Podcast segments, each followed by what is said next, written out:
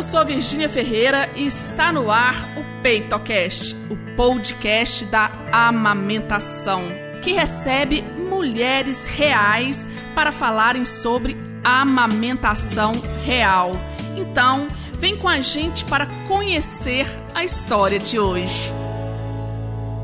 Olá, estamos aqui para a gravação do 57º episódio do PeitoCast. E a convidada de hoje é a Catarina Brant.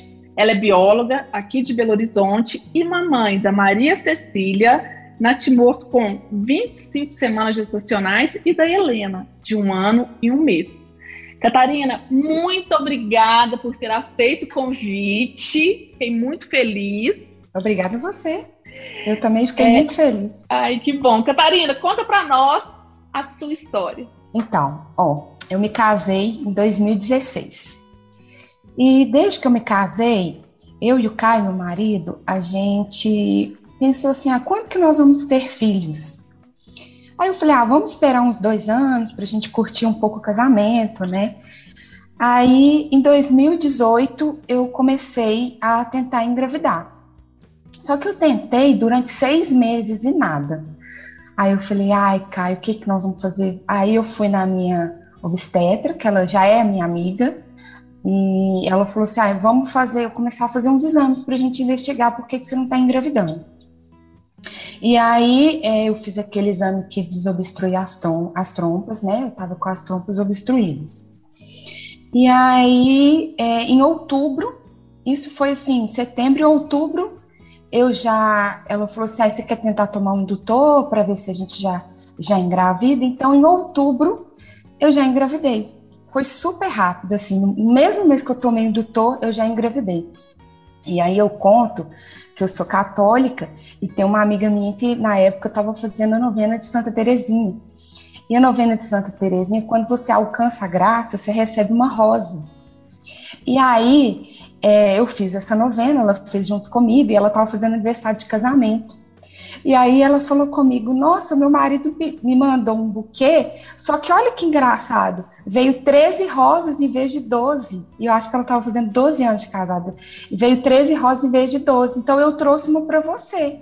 E eu já estava grávida, eu não sabia. Eu falei, gente, como são as coisas, né? Como são os propósitos de Deus. E aí, é, engravidei, e aí deu tudo certo e tal. E numa consulta, assim, não teve nada, a gestação foi super tranquila, sabe? Um, só um pouco de enjoo, mas assim, bem tranquila. E aí, numa consulta de rotina, com seis meses, né? Eu já estava com 25 semanas, no dia 27 de março. Eu fui para consulta de rotina, não estava sentindo nada, para mim estava tudo normal. Aí a minha obstetra não conseguiu ouvir o coração da Maria Cecília. Aquilo pra gente foi assim, né? Um balde de água fria Aí eu falei assim, ai meu Deus, ela falou assim comigo, ai vai ali, faz um lanchinho e come alguma coisa, porque às vezes ela tá virada, mas assim, ela já sabia que tinha algum problema, que tinha alguma coisa que estava dando errado. Mas para tranquilizar a gente, ela falou, vai ali, faz um lanchinho e volta, e a gente tenta ouvir o coraçãozinho da Maria Cecília de novo. Aí aquilo eu já estava assim agoniada, sabe? E eu falava com o Kai, Kai, fica tranquilo, porque eu tô sentindo ela mexer. E na verdade já era contração de expulsão. Eu não estava sentindo ela mexer. E como foi a minha primeira gestação, eu não tinha ideia como que era um neném mexendo dentro de mim. Então, assim, a, aquela contração, para mim, já era um, um, Eu não sabia. Então, assim, para mim estava tudo normal. Aí a gente foi para o Vila, isso era umas 15 para 6 da tarde. A gente foi pro Vila e o último horário de ultrassom era 6 horas. Aí a moça falou assim: Olha, você tem 5 minutos para você fazer o seu ultrassom. Aí eu falei assim: Ai meu Deus, então vamos lá. Aí na hora que eu entrei na sala, a médica falou: O, o Caio é muito brincalhão. Ele falou assim: Olha, essa é a Catarina, eu sou o Caio, e essa nenenzinha que tá aí dentro é a nossa Maria Cecília. Aí a médica olhou, botou o ultrassom e falou assim: Não tem nenhum coração batendo. Aí eu falei assim, meu Deus do céu, desse jeito. Eu não lembro a cara da médica, eu não, se eu encontrar com ela, eu não tenho nem ideia. E aí eu falei, gente, agora o que, que vai acontecer? Aí eu liguei para o meu obstetra e falei assim, é, realmente é, o coraçãozinho dela parou. Aí eu falei assim, espera que eu tô indo te encontrar. Aí é, a gente estava internada, eu fui internar, fiquei internada, ela falou assim, olha, você tem duas opções, ou você faz uma cesárea, ou a gente vai induzir seu parto. Eu te aconselho a induzir para prevenir o seu útero, para você tentar engravidar o mais rápido possível de novo.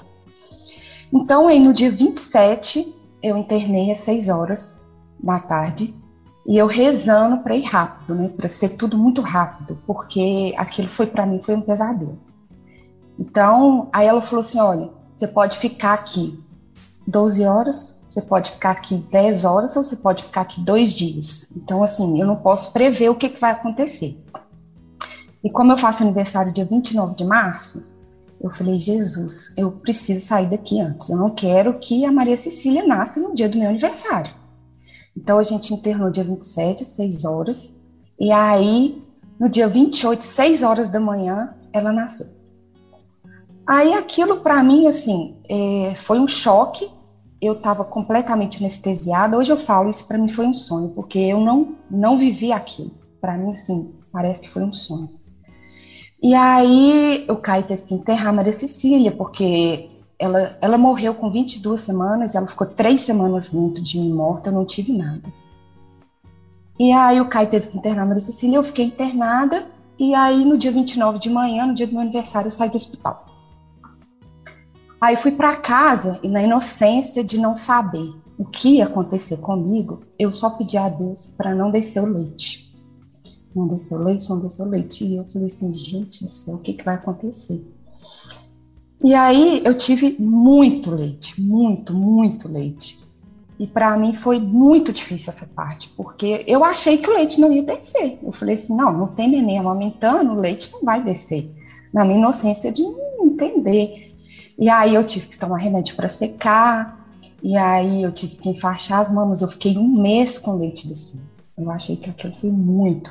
Aí eu, eu pensei, né, eu falei, pelo menos na próxima gestação, o meu próximo neném vai ter muito, vai ter muito leite para mamar. Bom, e aí depois de três meses, né, que isso passou, meu obstetra falou, olha, agora você pode tentar engravidar de novo. E nisso, eu já tinha montado o quarto da Maria Cecília. Já tinha seis meses que eu estava grávida, então já tinha os móveis, já tinha as roupinhas dela, já estava assim, tudo pronto para ela chegar. E aí, o que fazer com isso, né? A gente se deparou chegando em casa falou assim: o que, que nós vamos fazer com isso? Aí, é, no terceiro mês, que a gente tentou engravidar nada, no quarto mês nada, no quinto nada, e aí era assim, um mês eu falava, não, eu vou vender esses móveis que eu não aguento mais olhar para esse quarto. E aí no outro mês era o Caio, não, agora eu que quero vender, não sei o quê. E um dando suporte para o outro, né? Falava, não, vamos esperar um pouco, porque é, daqui a pouco vai chegar outro neném e tal. E aí, no sétimo mês, eu tomei outro indutor, a minha obstetra falou assim, ah, já que tá demorando, vamos tomar outro indutor para ver o que que acontece? E aí vieram três ovos, né? Com, eu fiz a, a ultrassom de rastreamento, três ovos. Eu falei assim, ai Jesus, não precisa dar três não, dá pelo menos um que já tá bom porque a minha irmã tem gêmeos e eu sei bem o que, que, é isso. Aí eu falei assim: não, Jesus, você pode me dar um de cada vez que eu vou ficar bem satisfeita. E aí no sétimo mês, assim, é, antes de vir os sintomas de menstruação, né, eu já estava assim com a boca amargando e, e, muita fome, porque eu sempre tive muita fome nas minhas gravidez. E aí eu falei com o Caio, eu acho que eu tô grávida. Aí a gente fez o teste de farmácia antes de, eu, antes de dar o tempo certo, e aí eu estava realmente grávida. E aí começou todo o estresse de uma outra gravidez, né? Eu tive que tomar o Clexane e, assim, era um dia após o outro, era um estresse. E aí, com sete semanas, eu tive um sangramento, aí tive que ficar de repouso. Aí, com 14 semanas, eu tive outro sangramento, tive que ficar de repouso. Aí eu fui afastada do trabalho, né? Eu conversei com o meu obstetra, falei, não, é um estresse muito grande. Ela falou assim, não, nós vamos te afastar, porque depois da perda da Maria Cecília, a cabeça da gente fica assim, louca, né? E aí chegava, chegou na, nas 22 semanas da Helena, a gente deu assim, enlouquecida, né? Aí eu, eu falei, Caio, calma, vamos ficar tranquilo, porque quanto mais a gente estressar, vai ser pior. E assim, então tinha dia que eu estava muito estressada, ele me acalmava, tinha dia que eu estava, ele estava, a gente se acalmava, assim. Graças a Deus a gente é muito unido, e depois que ela veio, nos uniu muito mais, e aí é, um dava o suporte para o outro. E a Helena ficou pélvica, né?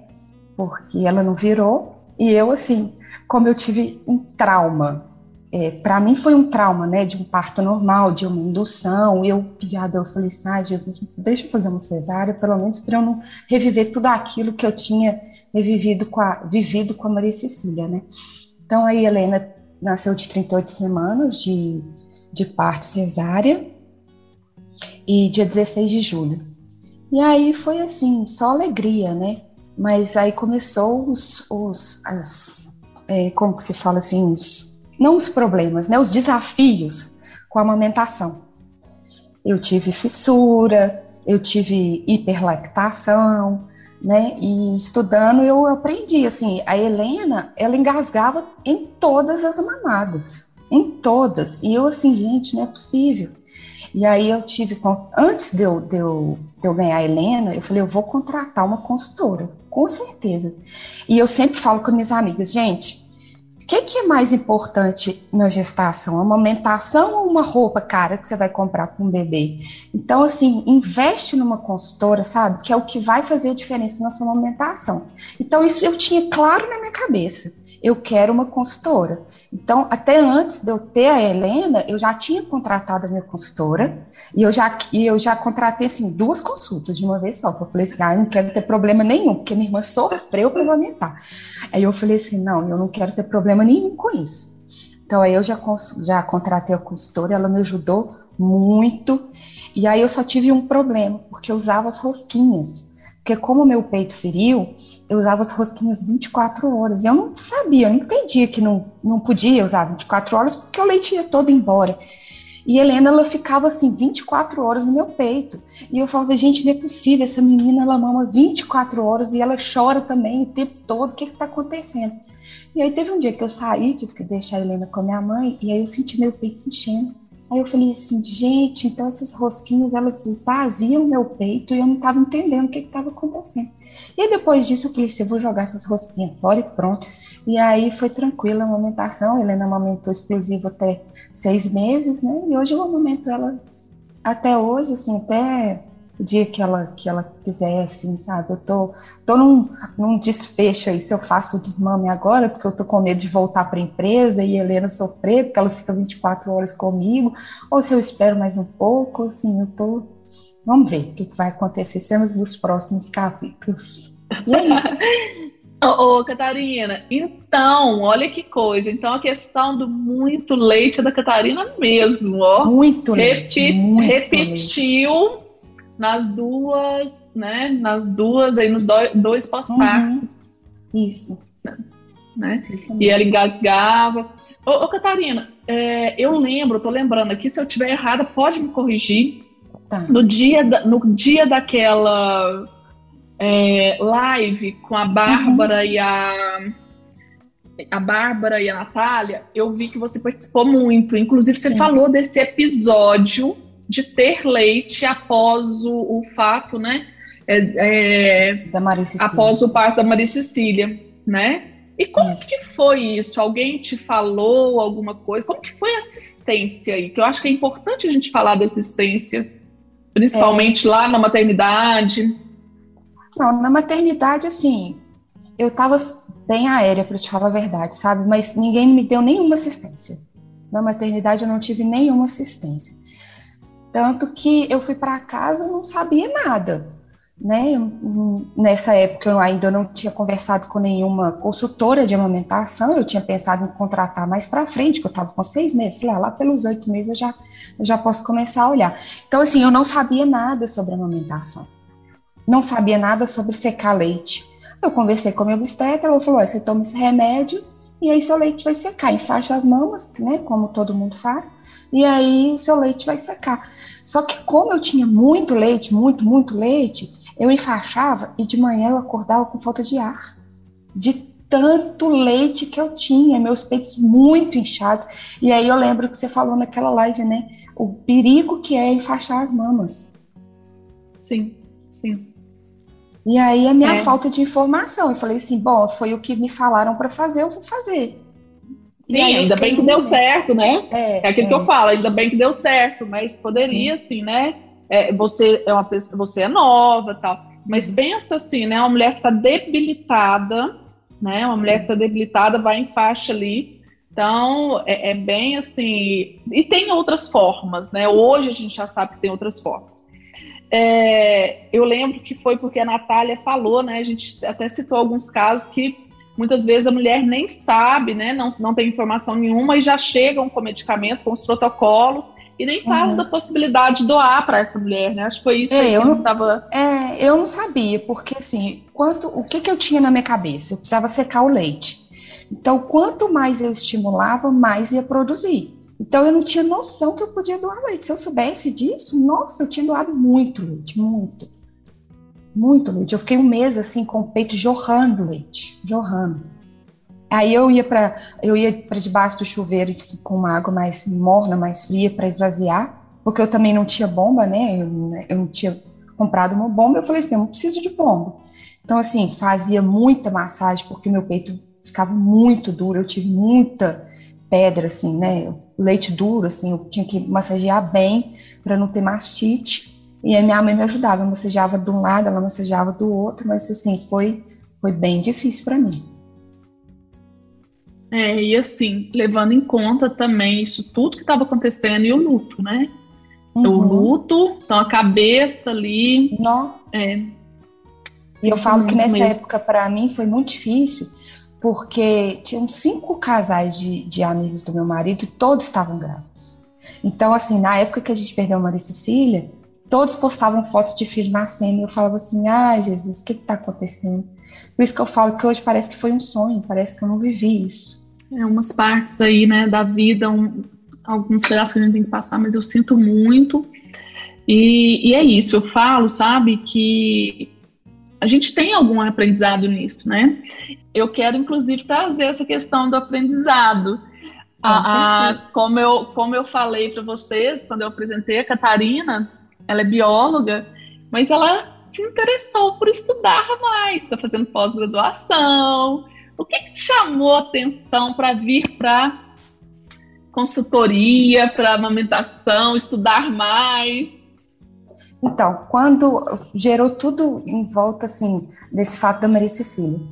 Quando eu perdi ela, é, teve uma, uma irmã de uma amiga minha que também perdeu. Aí eu liguei para ela e falei assim: eu posso, posso ir lá no hospital visitar? e conversar um pouquinho com ela. Então, assim, eu amo essa parte de assistência, de conversar com a pessoa. E aí eu falei com ela, olha, fica tranquila, seu leite vai descer. E assim, com a minha falta de experiência, eu ajudei ela, sabe? Ela também achava que o leite não ia descer. E aí eu, eu conversei com ela, falei assim, olha, seu leite vai descer, você vai ter que secar. E fica tranquila que, que vai ser assim, fica tranquila, eu sei que é um momento muito difícil, seu neném não tá aí, você descendo leite, mas fica tranquila. E depois disso, quantas mulheres já me ligaram para conversar comigo sobre isso? E eu falei assim, gente, eu preciso dar uma mudada na minha vida, eu preciso ajudar outras mulheres, sabe? Porque hoje eu trabalho eu e o computador, eu não faço diferença no mundo, eu quero fazer a diferença. Eu quero ajudar outras pessoas.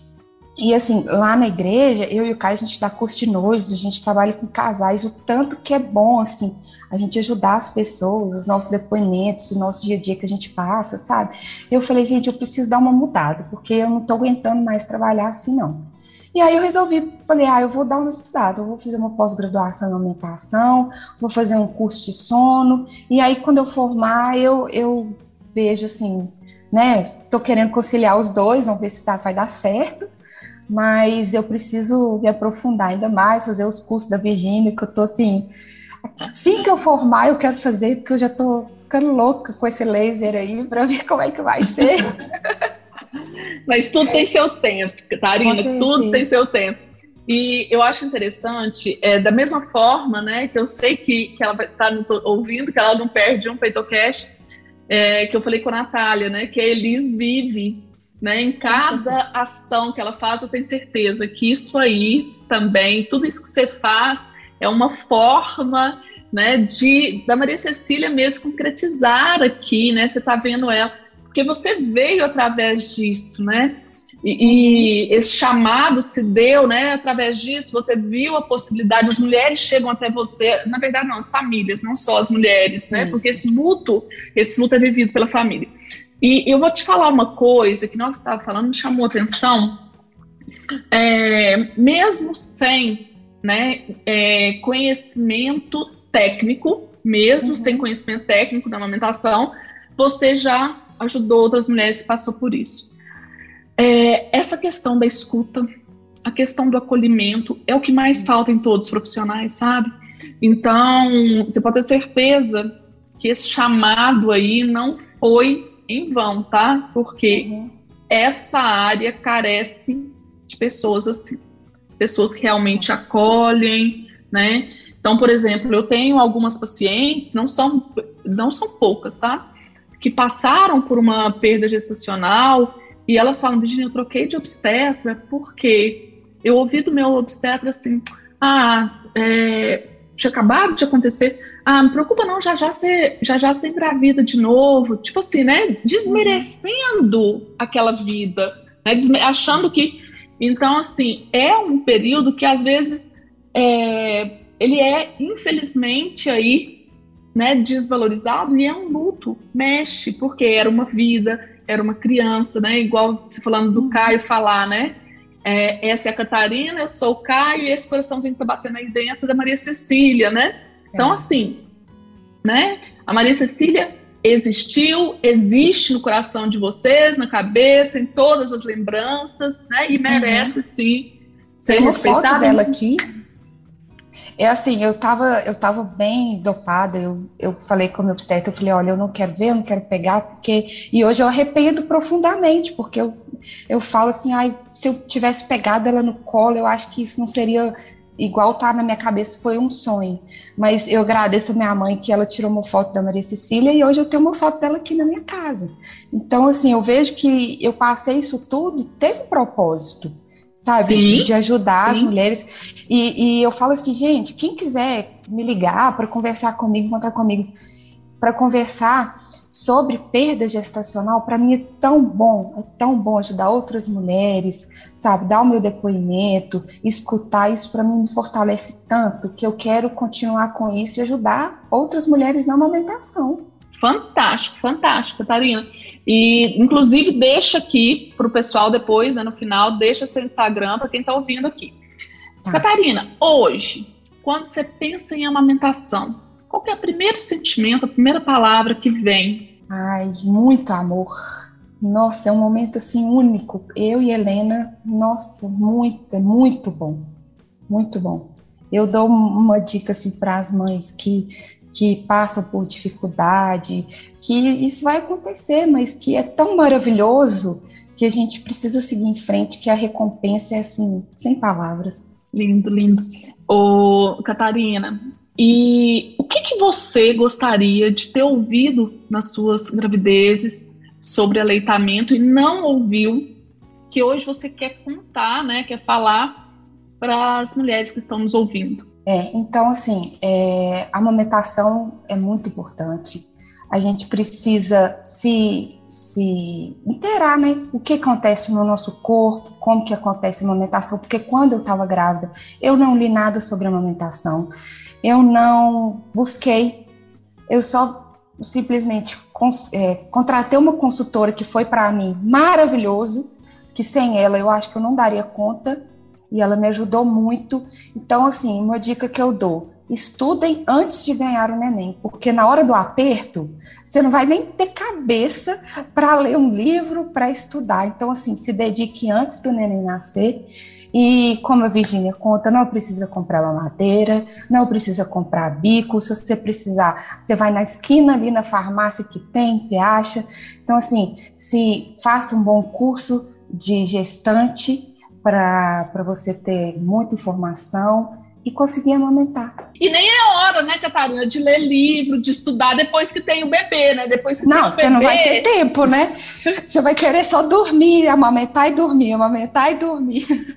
E é muito importante dormir, descansar por causa da ocitocina.